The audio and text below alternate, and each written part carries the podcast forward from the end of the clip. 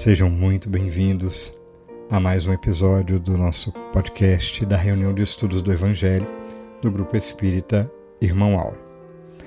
Finalizamos então no podcast de hoje o ciclo das parábolas de Jesus. Quem preparou o estudo para nós foi a Lana Márcia, que vai abordar a parábola das dez virgens, que consta no Evangelho de Mateus, capítulo 25, versículos 1 a 13. Estamos seguindo a sequência do livro Histórias que Jesus Contou, de Clóvis Tavares. E hoje será o nosso último episódio com essa parábola que magistralmente foi abordada pela Lana Márcia. Como sempre, eu não vou dar spoiler, mas ela trouxe é, várias questões apontadas, inclusive por Joana de Ângeles, né? É, lembrando que a gente está colocando aí a bibliografia complementar, tá? Nas observações, então consulte aí todas as obras. E na semana que vem iniciaremos a, a continuidade do estudo do Evangelho, tendo por base um livro de Amélia Rodrigues. É, fiquem atentos, a gente vai anunciar no podcast da semana que vem. Retomando, a Lana Márcia preparou para a gente esse estudo da parábola das dez virgens e mais tarde teremos o nosso podcast que vai estender os assuntos abordados aqui com outro enfoque, com outro aprofundamento e também com a presença do Evaldo, que já vem há algum tempo formando essa dupla dinâmica aí com a Alana Márcia. Não percam, tá? É, se por acaso você não puder assistir ao vivo, que é bastante gostoso, porque a gente está junto, são feitas perguntas, a gente tem um bate-papo bem aconchegante, mas se não der para você assistir ao vivo e participar conosco, não se preocupe, fica gravado. E aliás, a gente estende aqui o convite. Participe conosco da forma como conseguir. Se for ao vivo, ótimo, se não, assista depois. Enfim, divulgue os links, entre nas nossas redes sociais, nos ajude como puder a difundir a palavra do bem. Contamos com a sua colaboração. E ao final, teremos o nosso momento de oração em que te convidamos a buscar conosco a prece do fundo do, cor do coração. Né? É, começaremos, como sempre, com uma poesia belíssima de Maria Dolores. Caso você queira julgar é, necessário, coloque um recipiente com água, ela será fluidificada pelos bons espíritos que jamais nos abandonam. Dito tudo isso, só nos resta repetir com muita alegria o nosso convite semanal. Vamos ouvir?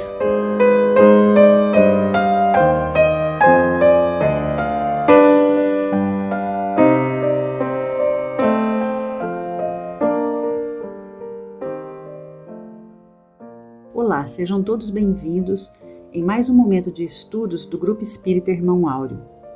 E na história de hoje, Jesus utilizou a descrição de um típico casamento judaico da época para nos trazer reflexões mais profundas sobre a realidade espiritual.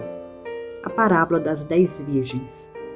Era costume que o noivo fosse acompanhado de seus amigos tarde da noite à casa da noiva. Lá, o noivo esperava com suas damas de honra, as virgens, que, ao serem avisadas da aproximação do esposo, deviam sair com suas lâmpadas para iluminar o caminho do noivo até a casa onde haveria a, haveria a celebração das núpcias. Importante reafirmarmos aqui que cada parábola traz um potencial imenso de ensinamentos sobre questões espirituais que, cedo ou tarde, conforme nos abrimos para as reflexões mais profundas, vai nos impactando e nos iluminando os pensamentos. Porque cada parábola é uma semente que, para vir a ser árvore, pede o esforço do cultivo. Essa parábola está em Mateus capítulo 25. Mateus foi o único evangelista a registrar essa parábola, que diz assim: Então o reino dos céus será semelhante a dez virgens, que tomando as suas lâmpadas, saíram ao encontro do noivo.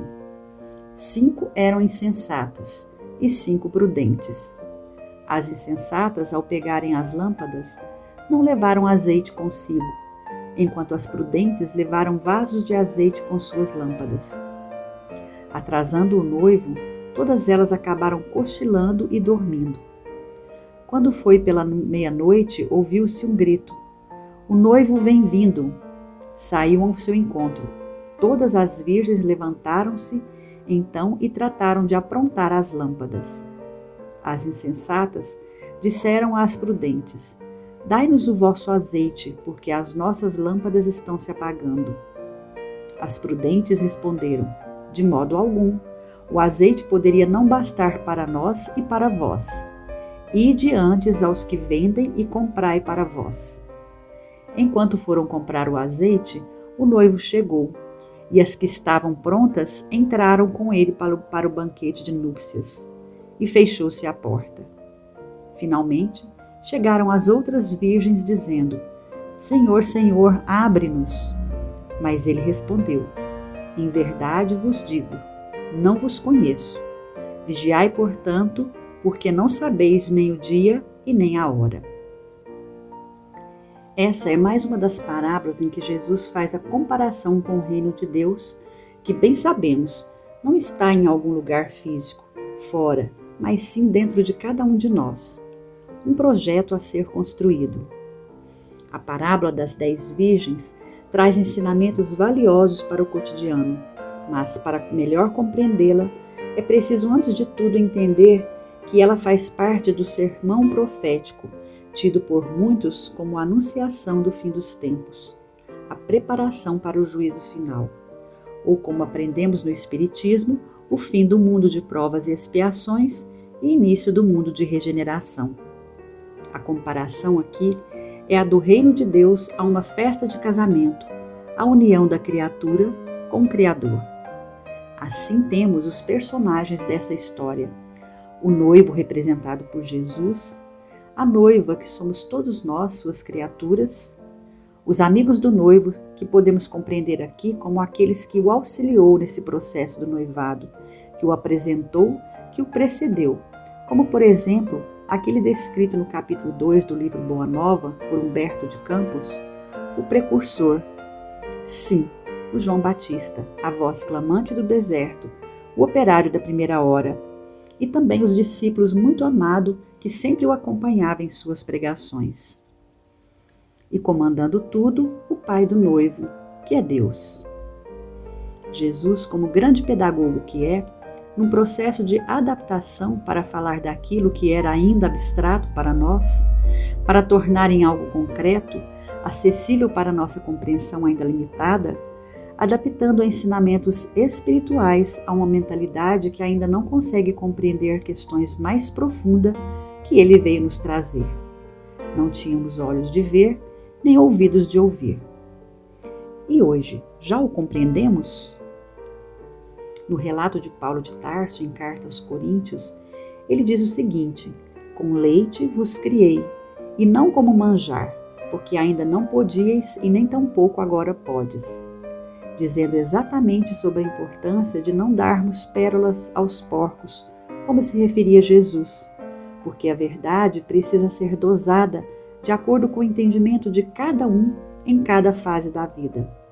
Caso contrário, seria crueldade, falta de caridade. E Jesus nunca impôs a verdade, pois respeita a nossa condição e a nossa decisão. E na referida parábola, ele aproveitou o ritual do casamento judaico para falar do reino dos céus. Antes de abordarmos os ensinamentos morais, faz-se necessário falar um pouco aqui sobre os personagens citados ou ocultos na parábola, a começar pelo noivo, que, segundo Emmanuel, é Jesus, e a noiva seria o planeta Terra. Vale ressaltar também que a tradição judaica exigia que o pai do noivo desse à família da noiva um presente, chamado em alguns locais de dote. Pois bem, sabemos que Jesus é o enviado direto de Deus Pai para a família humanidade. Portanto, Deus, pai do noivo, deu um presente a todos nós, família da noiva, chamado Evangelho, a boa nova, a mensagem de amor, cujo mensageiro foi o próprio Nazareno em relação às virgens, precisamos explicar que a parábola, palavra utilizada não tem o mesmo sentido atualmente empregado, como se fosse alguém que nunca teve relações sexuais, mas sim, como afirmam alguns estudiosos bíblicos, pessoas fiéis a Deus. Fazia parte do ritual da época que algumas amigas da noiva ficassem encarregadas de fazer a recepção do noivo, que vinha acompanhado de seus amigos. As bodas, festa ou banquete com que se celebram as núpcias simbolizam cada momento em que o planeta sobe um degrau na escala evolutiva para atingir a condição de mundo celeste, quando será habitado apenas por espíritos puros. Buscamos agora refletir um pouco sobre aspectos morais dessa história, sobre o preparo e a espera. Há na parábola dois tipos de virgens, cinco insensatas e cinco prudentes. Porém, todas possuíam as suas lâmpadas, mas nem todas possuíam o azeite para acender. Vale ressaltar que todas sabiam da vinda do noivo. Assim sendo, o que faltou foi o bom senso, a prudência, a preparação. Pois quando estamos despreparados e somos pegos de surpresa, o sofrimento é sempre maior. Precisamos, como bem nos diz Emmanuel, do óleo da boa vontade, na renúncia e no sacrifício, e a tua vida em Cristo passará realmente a brilhar.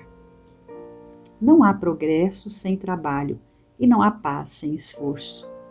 Esse aspecto da parábola é muito atual nesse momento de transição planetária, pois que o Evangelho foi anunciado e vivido por Jesus há mais de dois mil anos, e o Consolador prometido foi enviado há quase dois séculos. Então, acendamos a nossa candeia, porque já estamos na meia-noite do mundo e são chegados os tempos. Estamos preparados? Fomos prudentes? Temos o azeite? O azeite a que se refere o Mestre é apenas um símbolo utilizado para falar da luz espiritual, que só se conquista mediante o conhecimento das verdades espirituais e o devido cumprimento das leis divinas as duas asas do progresso, a do conhecimento e a do amor.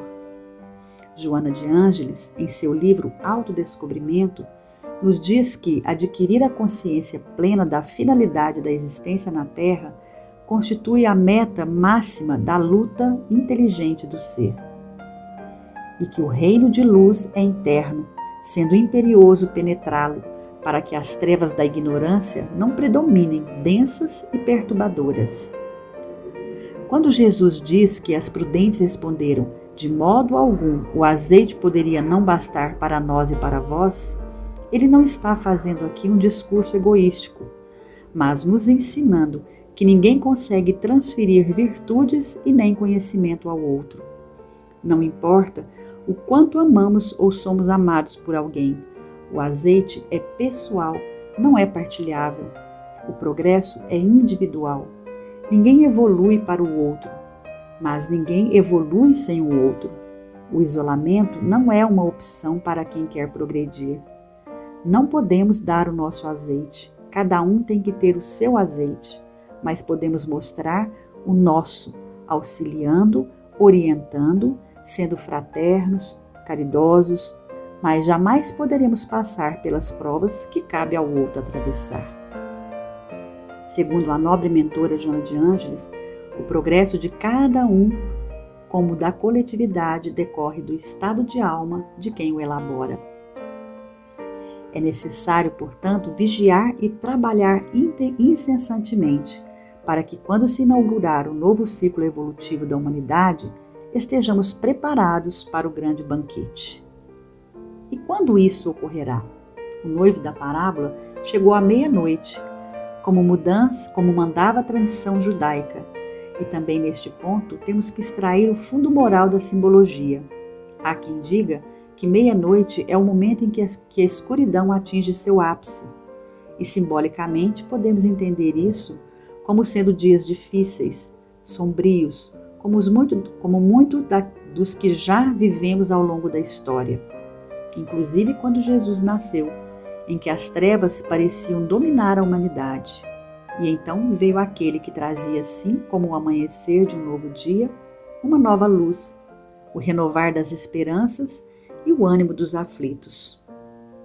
Quanto à data exata, ou mesmo o ano em que a Terra subirá um degrau no estágio evolutivo, é impossível saber, E para melhor explicar, é importante verificar o que Jesus disse em dois momentos no sermão profético.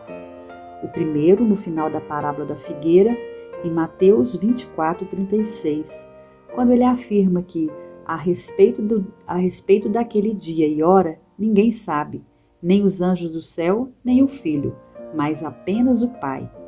E também no, no final desta parábola das dez virgens, quando disse: Vigiai, porque não sabeis o dia e nem a hora. Allan Kardec, em A Gênese, quando afirma que aqueles que, espera, que esperarem ver a transformação se operar por efeitos sobrenaturais e maravilhosos, serão decepcionados. Trata-se de processos cujos marcos não sabemos quando nem exatamente quando ocorrerão. Essa transformação não será sem lutas, como afirmou Leon Denis na sua monumental obra Depois da Morte. Uma grande batalha que se trava entre o passado, que não quer morrer, e o futuro que se esforça por nascer para a vida. Engana-se quem pensa que essa luta seja meramente externa. Os combates mais difíceis são travados no íntimo, em que o homem velho, como se referia Paulo de Tarso, não cede lugar ao homem novo e, atendendo aos impulsos do egoísmo e do orgulho, ficamos atados às velhas práticas e atos que nos impedem de caminhar de maneira mais firme e resoluta. Essas reflexões teve como referência o livro Parábolas de Jesus à luz da doutrina espírita, no texto de William Jacob.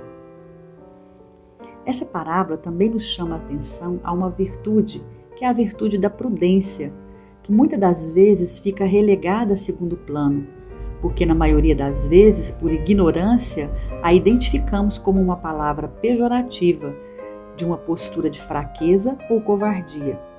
Daí, achamos que ser impetuoso é a melhor estratégia que caracteriza pessoas corajosas que sabem enfrentar a vida. De uma certa forma, todos nós estamos um pouco impregnados desse ímpeto, que nada mais é do que o descontrole disfarçado de virtude. E o que é ser prudente?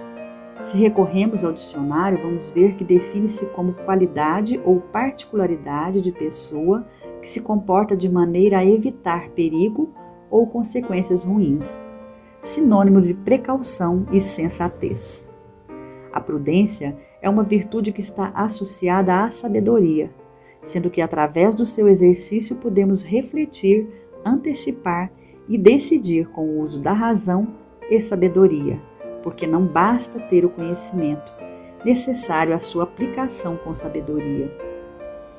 Isso porque sabedoria e saber não são necessariamente a mesma coisa.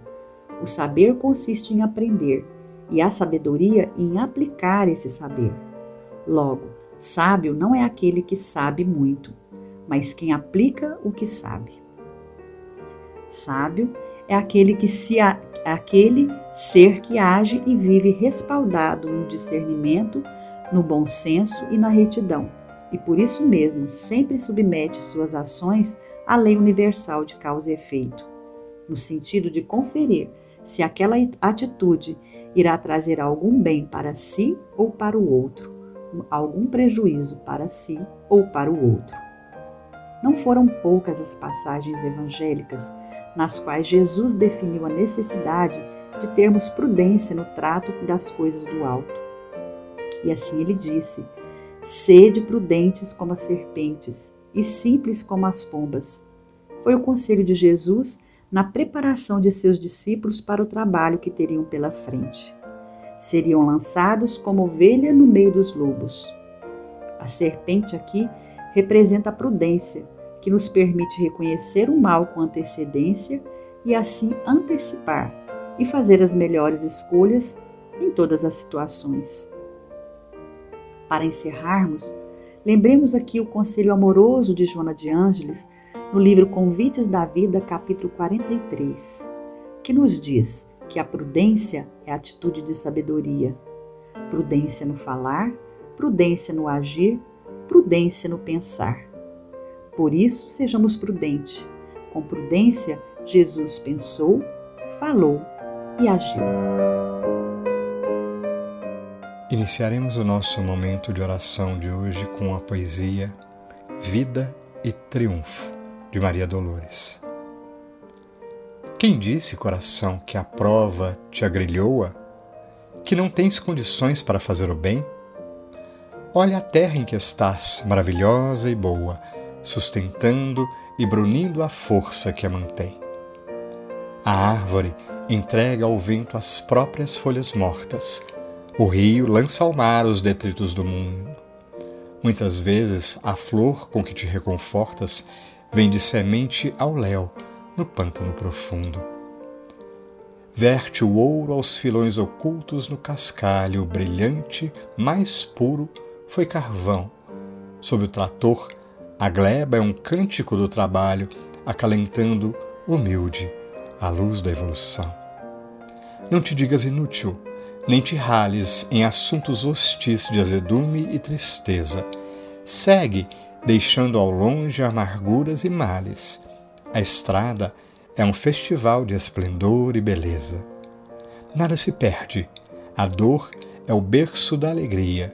O gelo, unicamente a ausência de calor.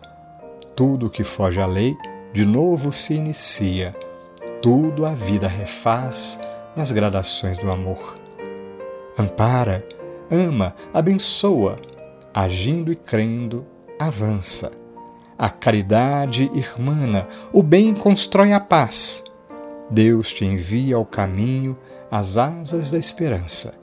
Esquece-te a servir, confia e vencerás. E assim, Jesus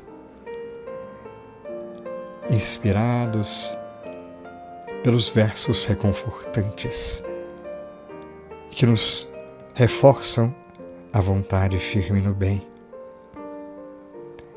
Nos lembramos dos convites que nos fizeste na parábola das dez virgens, para que nos preparemos diante de cada momento, diante de cada convite da vida que nos preparemos com a boa vontade e com a disposição.